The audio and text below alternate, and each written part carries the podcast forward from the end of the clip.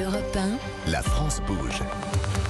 Elisabeth Assayag. La France bouge qui découvre et qui accompagne les entrepreneurs. Aujourd'hui, on parle de notre de l'aviation et nous sommes fiers d'être avec vous, Olivier Andrias. Vous, vous êtes le directeur général de Safran et nous sommes avec Kevin Monvoisin, cofondateur et directeur des opérations de Latitude. Alors, on, on s'est arrêté juste avant la, la, pub. Olivier Andrias, vous aviez une question pour pour Kevin Monvoisin hein, de, de Latitude. Comment il va se distinguer finalement par Hmm. rapport à toutes ces entreprises qui émergent, c'est ça? Absolument. Il y a beaucoup de projets euh, de, de, de micro ou de millianceurs. Et donc, monsieur mon voisin, comment est-ce que vous comptez vous différencier? Et on va, en fait, on se différencie euh, selon, euh, selon trois axes. Le, le premier, déjà, c'est sur la, la taille du lanceur. Euh, beaucoup des initiatives de, de petits lanceurs sont plutôt sur des, euh, à des capacités qui vont aller de 600 kilos à, à une tonne. Et donc, eux vont plutôt aller viser des satellites qui vont faire 150, 200 kilos. Quand nous, on va plutôt viser les satellites qui vont faire moins de 50 kilos. Donc, on n'est pas tout à fait sur le, sur le même marché. Euh, c'est, euh, c'est un des premiers points. Le deuxième, c'est sur la, la stratégie de développement qu'on met en place. On, on cherche pas dans notre développement à avoir euh, des, à atteindre les meilleures performances techniques, mais à atteindre un équilibre entre le coût et, Mm. euh, et la capacité. Donc on a pu faire euh, certains choix qui n'étaient pas forcément de prendre les pièces euh, les plus à- techniquement les, les meilleures ou, ou qui allaient être les moins lourdes, mais de, de mettre aussi le prix dans la balance euh, sûr. pour pouvoir avoir un, Mm. un lanceur qui soit, qui soit le moins cher possible. Vol- À Le fin. premier vol est prévu fin 2024 C'est ça. Un premier vol prévu fin euh, 2000, euh, 2024. Euh, dans ce monde euh, en mouvement, euh, s'impose un, un enjeu essentiel, Olivier Andriès, vous êtes le directeur général de Safran, c'est la décarbonation, et notamment la décarbonation euh, des, des avions. Euh, les- le ministre euh, des Transports, Monsieur Clément Beaune, a, a réuni il y a quelques semaines les Mhm. représentants de la filière de l'industrie Absolument. Aéronautique avec cette question centrale, le principal enjeu de la transformation du transport euh, aérien dans les années à, à venir, c'est cette fameuse décarbonation. Comment vous, euh, du côté de, chez Safran, vous envisagez, euh, vous envisagez ce passage? Alors, la décarbonation, c'est notre priorité stratégique numéro un. C'est d'ailleurs la priorité stratégique numéro un de la majeure partie des acteurs de l'aéronautique. Nous nous sommes engagés collectivement au mois d'octobre mi- 2021 à décarboner, à, à- à atteindre la neutralité carbone de l'aérien en 2050. Hmm. Et c'est possible. C'est possible. Vous pensez que c'est possible? Parce que là, possible. quand on regarde les avions qui possible. décollent euh, chaque matin des grands aéroports, on Absolument. ne peut pas dire qu'ils soient verts. Non. Alors, c'est possible. Et comment est-ce qu'on va y arriver? Il y a essentiellement, euh, je dirais, trois phases. La première phase, c'est entre maintenant et les années 2030, 2035. C'est le renouvellement des flottes avec les avions de dernière génération qui ont été lancés euh, dans les années 2010 et mis en Ils service sont en déjà 2015. en service. C'est l'A320 Neo d'Airbus Oui, ou, ou 737. ou le euh, 737 MAX de, de Boeing. Boeing Hmm. qui apporte un gain de 15%. C'est essentiellement le motoriste qui l'apporte ce gain. Donc c'est les nouvelles générations de moteurs et notamment pour ce qui est de Safran, le moteur LEAP qu'on a mis en service en 2015 et qui apporte ce gain de 15%. Donc Euh, ça, ça fait partie. La le, renouvellement de la flotte va, fait partie de cette stratégie de décarbonation. Dans la, dans la trajectoire qui nous amène à la neutralité carbone en 2050, Mhm. c'est la première étape qui permet, si vous voulez, de, de contenir l'augmentation des émissions de gaz carbonique du fait de la croissance du trafic. Mhm. Donc ça permet de, de- fondamentalement de stabiliser en quelque sorte euh, les émissions absolues euh, de gaz à effet de serre à l'horizon 2030 par rapport à ce qu'on avait avant la crise. Donc ça, c'est pour le. Ça, c'est la première étape. Ouais. C'est maintenant. Ça se Mm. fait maintenant. ça se fait déjà maintenant Ça avec se le fait maintenant. 737 euh, Et donc ou tous les, 320. tous les nouveaux avions qui sont livrés par Airbus et par Boeing sont des avions qui sont plus efficaces que la génération précédente. Ensuite, les- il y a, il y a deux piliers fondamentaux pour y arriver à, à cette, neutralité, à cette neutralité carbone. Le premier pilier, c'est la technologie. Mhm. C'est la technologie et donc euh, nous pensons qu'il est réaliste euh, euh, d'ambitionner de mettre sur le marché un avion de nouvelle génération avec un moteur de nouvelle génération qui puisse apporter 30% En plus. Enfin, de moins, de carburant qui viennent en qui plus des s'ajoutent- 15% qui dont je parlais 15. tout à l'heure à l'horizon donc ce 2035. sera, ça permettra Et 30% d'économie par rapport à aujourd'hui. Voilà. Et nous, Mm. en tant que motoristes et que leader mondial des moteurs des avions moyens courriers, c'est-à-dire les Airbus A320, les Boeing 737, que nous motorisons, eh bien, nous ambitionnons de mettre sur le marché un nouveau moteur révolutionnaire disruptif, comme on dit, Mm. une architecture disruptive qui permettra de faire un gain de 20% par rapport à ce qu'on vient à peine Et de il mettre sur le marché. moteur? Euh, On a, on travaillez lance- on- Mais il faut les on lance il le faut, développement il faut que tout technologique. arrive. C'est ça aussi. hein, il faut- Oui, oui, et, et- et il faut un petit peu de temps pour le faire. Et donc, on, on investit intensément ces années-ci pour le Sur faire. Et ce c'est pour fameux ça d'ailleurs. moteur, le sur ce moteur fameux Safran. moteur. Safran. Donc, Alors ça, c'est la, la première, euh, c'est le, le- le- la première le étape. premier axe, et, Et il y le en un- deuxième un, autre. pilier auquel on croit euh, beaucoup, c'est ce qu'on appelle les carburants durables. Ah oui, alors ça, Alors c'est les carburants durables, dans un horizon court, court moyen terme, ce sont ce qu'on appelle les biocarburants. Alors dans la, dans la définition d'un carburant durable, c'est par définition, c'est un Ah, carburant qui ne fait pas concurrence à l'agroalimentaire. Je précise ça c'est les déchets pourrait... hors agroalimentaire. C'est des déchets, c'est la biomasse, c'est Mm. la récupération d'huile usagée, etc. Et donc ça, ça permet déjà de, de faire des économies. Vous de- les avez, ces carburants durables? Alors justement, on n'a pas de problème technique On- de on- les faire fonctionner on- avec nos moteurs d'aujourd'hui et nos avions d'aujourd'hui. Donc on a la C'est technique. juste, on a, la technique est là, il n'y a aucune difficulté technique. C'est un problème de mise à l'échelle, comme on a- dit, de c'est-à-dire de, production. On n'a pas aujourd'hui les capacités de production parce que ça n'a pas été jusqu'à présent une priorité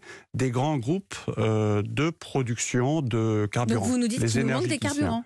Il nous manque des carburants durables. Aujourd'hui, nos moteurs sont capables de fonctionner jusqu'à 50% avec des carburants durables. Et en fait, ce qu'on voit aujourd'hui en pratique, c'est que l'utilisation par les compagnies aériennes du monde entier, c'est moins de 0,1%.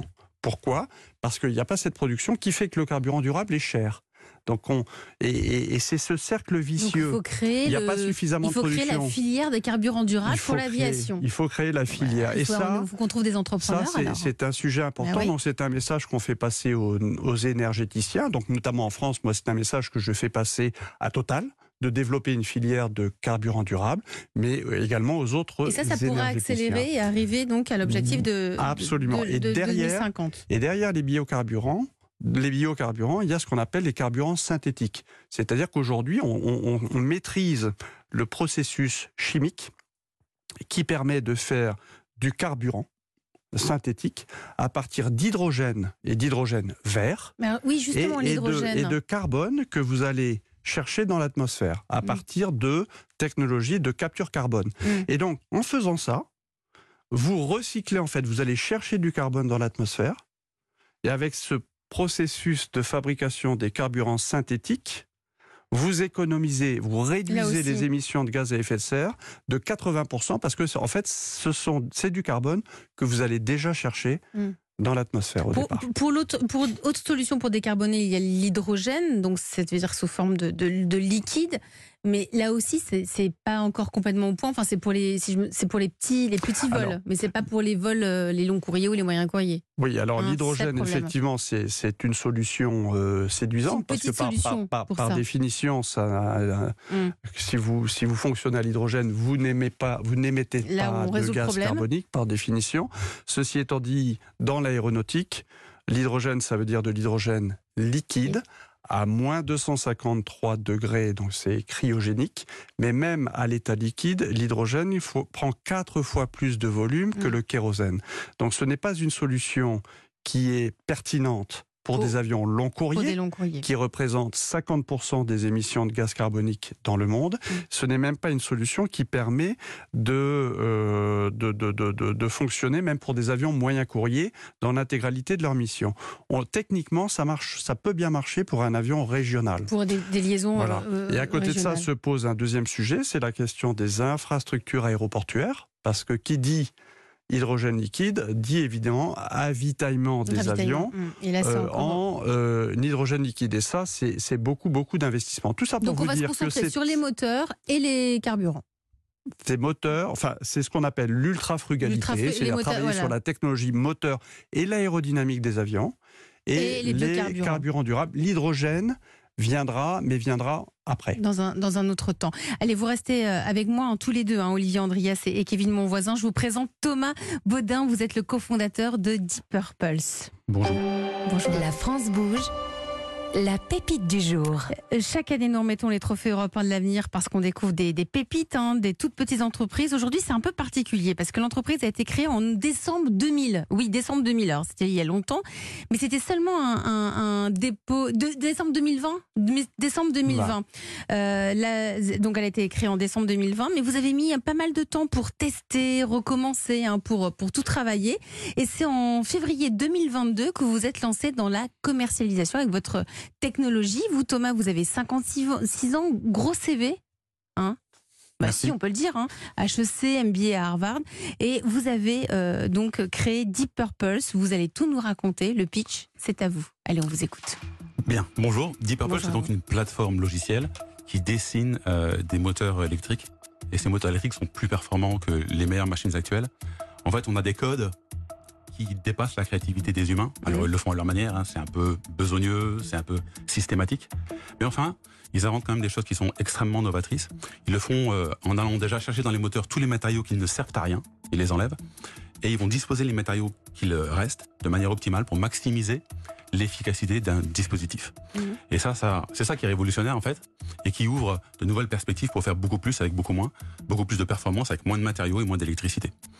Et en fait, on offre aux fabricants de moteurs euh, électriques, qui sont nos clients, un ROI au cube.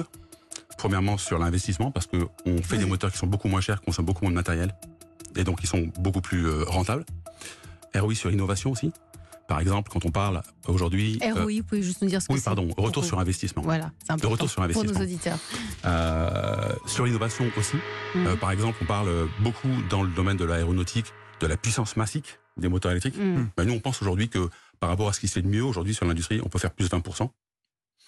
Et troisième retour, euh, les retours sur l'impact environnemental. On a des moteurs qui sont beaucoup moins consommateurs de matériaux et d'électricité, donc beaucoup plus frugaux que les moteurs actuels. Donc vous, euh, Thomas, si je comprends bien, vous avez créé un algorithme qui dessine les moteurs électriques aussi? Exactement, Ah, c'est qui dessine des moteurs électriques et qui dessine des moteurs électriques sans, euh, on va dire, euh, besoin euh, d'ingénieurs. Alors je me tourne vers Nathalie Carré parce que chaque jour, ça, ça fait tiquer Olivier Andrias, hein, le sans ingénieur. Mais on, on va, on va en parler. Nathalie Carré, vous êtes en charge de l'entrepreneuriat à la Chambre de commerce et d'industrie. Si Thomas est là euh, aujourd'hui, euh, c'est parce qu'il démarre la commercialisation, hein, c'est ça Thomas? Euh, Plutôt auprès des, des grandes entreprises. Euh, Nathalie, je crois que vous avez...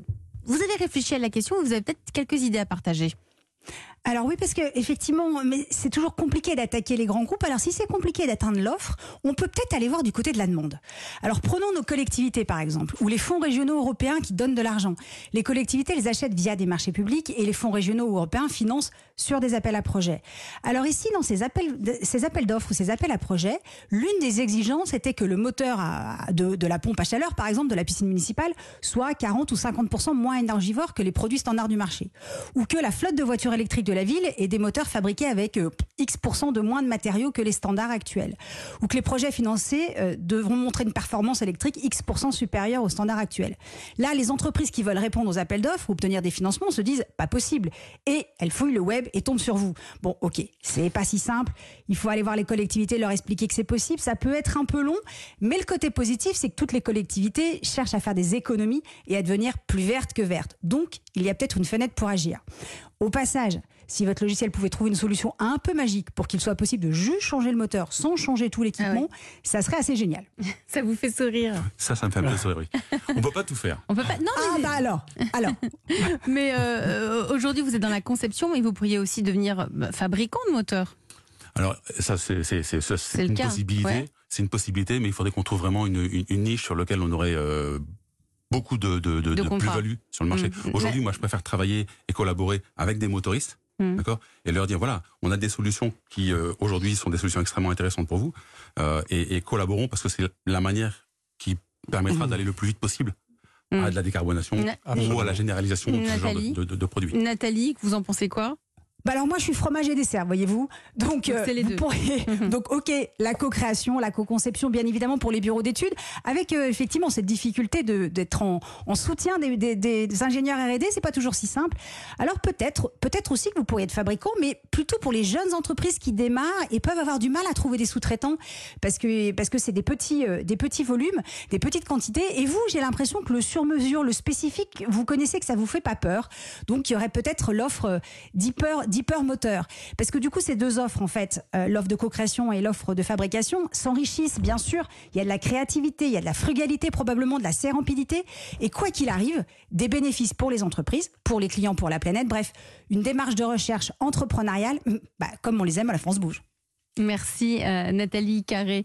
Euh, Olivier Andriès, quel, quel, quel regard portez-vous sur euh, Deep Purple? Je vous voyais sourire pendant son pitch. Non, non, non, non, je, Non, mais- je, je souris parce que on, on les connaît, on vous connaît un peu. D'ailleurs, on a engagé un, un projet de collaboration avec euh, Deep Ah, Purple parce que nous développons nous-mêmes euh, des moteurs électriques pour ce qu'on appelle les nouvelles mobilités urbaines.